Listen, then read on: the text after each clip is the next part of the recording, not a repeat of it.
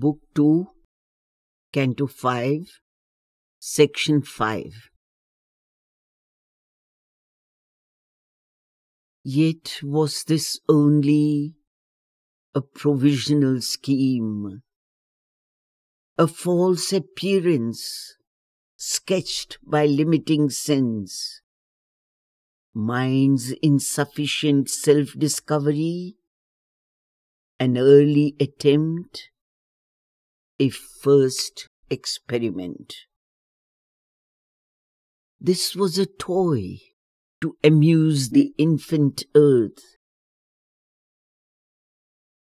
But knowledge ends not in these surface powers that live upon a ledge in the ignorance and dare not look into the dangerous depths or to stare upward, measuring the unknown.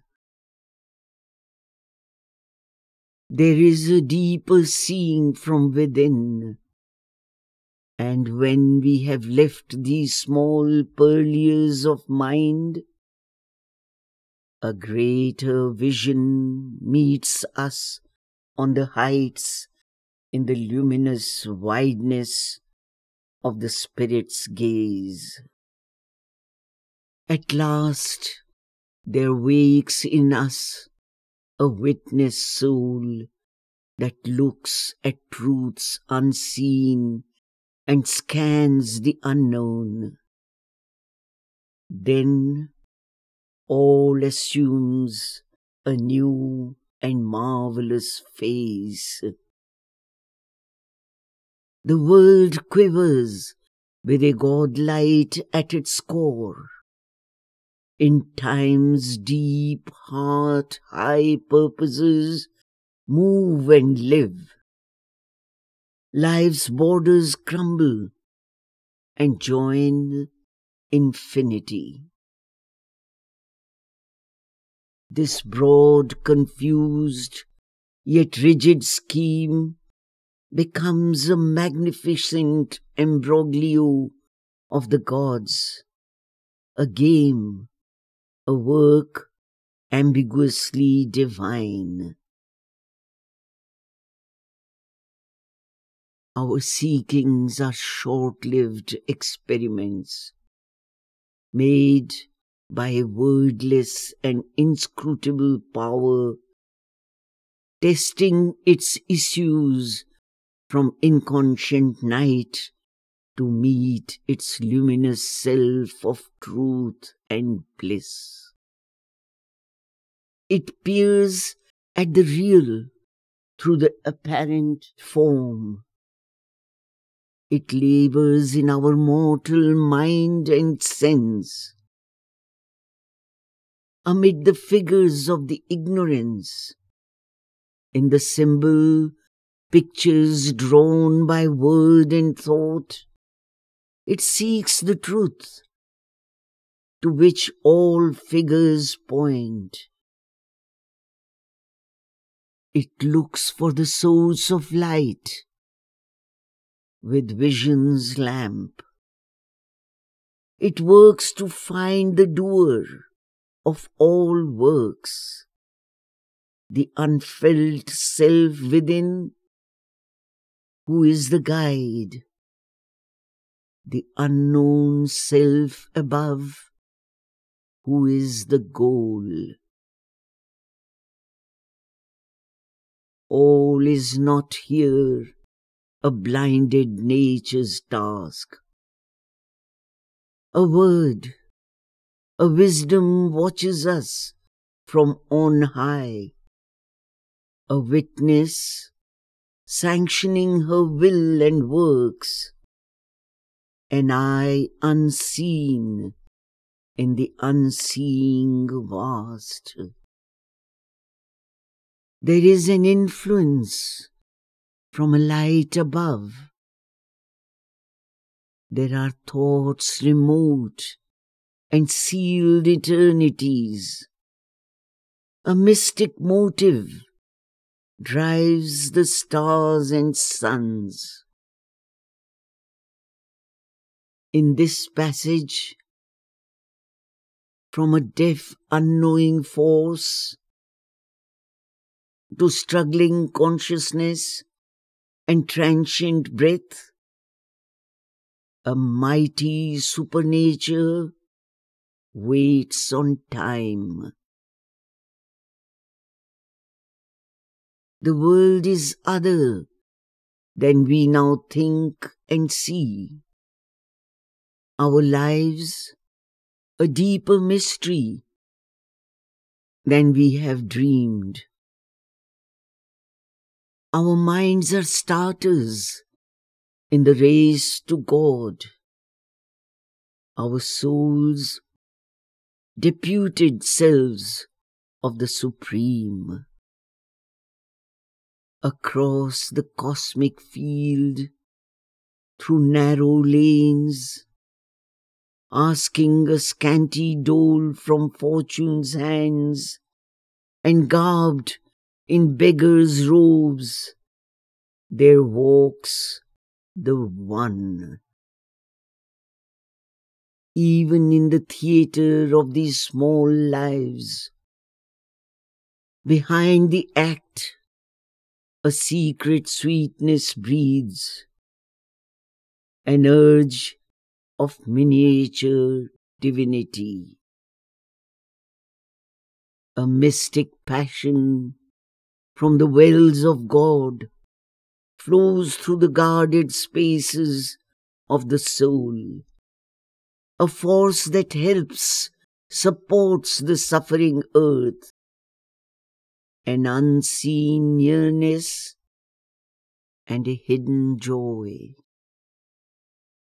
There are muffled throbs of laughter's undertones, the murmur of an occult happiness, an exultation in the depths of sleep, a heart of bliss within a world of pain. An infant nursed on nature's covert breast. An infant playing in the magic woods, fluting to rapture by the spirit streams, awaits the hour when we shall turn to his call. In this investiture of fleshly life, a soul that is a spark of God survives, and sometimes it breaks through the sordid screen and kindles a fire that makes us half divine. In our body's cells, there sits a hidden power that sees the unseen and plans eternity. Our smallest parts have room for deepest needs. There too the golden messengers can come. A door is cut in the mud wall of self. Across the lowly threshold with bowed heads, angels of ecstasy and self-giving pass, and lodged in an inner sanctuary of dream, the makers of the image of deity live. Pity is there, and fire-winged sacrifice. And flashes of sympathy and tenderness cast heaven lights from the heart's secluded shrine. A work is done in the deep silences a glory and wonder of spiritual sense, a laughter in beauty's everlasting space, transforming world experience into joy, inhabit the mystery of the untouched gulfs, lulled by time's beats, eternity sleeps in us. In the sealed hermetic heart, the happy core, unmoved behind this outer shape of death, the eternal entity prepares within its matter of divine felicity its reign of heavenly phenomenon. Even in our skeptic mind of ignorance, a foresight comes of some immense release. Our will lifts towards it slow and shaping hands. Each part in us desires its absolute.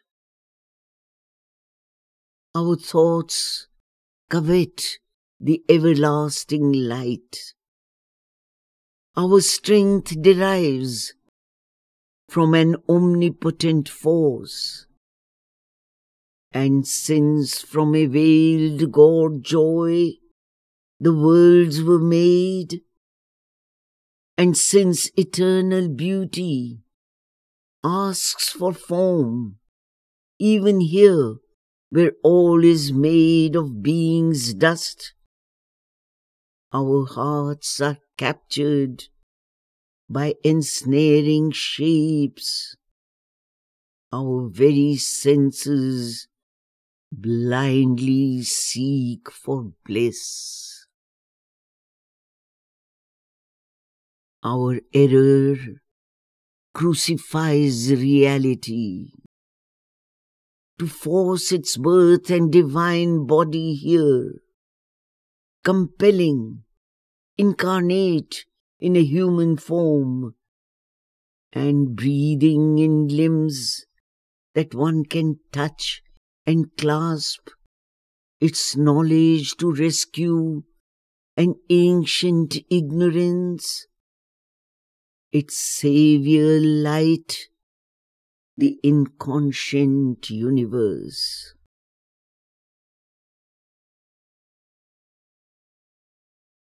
And when that greater self comes sea-like down to fill this image of our transience, all shall be captured by delight transformed.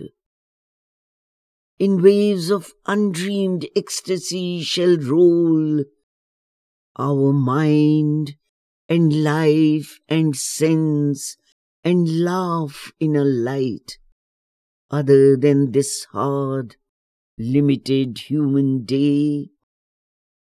The body's tissues thrill apotheosized its cells sustain bright metamorphosis. This little being of time, this shadow soul, this living dwarf figurehead of darkened spirit, out of its traffic in petty dreams shall rise. its shape of person and its ego face, divested of this mortal travesty, like a clay troll kneaded into a god, new made in the image of the eternal guest, it shall be caught to the breast of a white force and flaming with the paradisal touch in a rose fire of sweet spiritual grace in the red passion of its infinite change quiver awake and shudder with ecstasy. As if reversing a deformation spell released from the black magic of the night, renouncing servitude to the dim abyss, it shall learn at last who lived within unseen and seized with marvel in the adoring heart to the enthroned child Godhead kneel aware, trembling with beauty and delight and love. But first, the Spirit's ascent we must achieve. Out of the chasm from which our nature rose. The soul must soar, sovereign, above the form, and climb to summits beyond mind's half sleep. Our hearts we must inform with heavenly strength, surprise the animal with the occult God.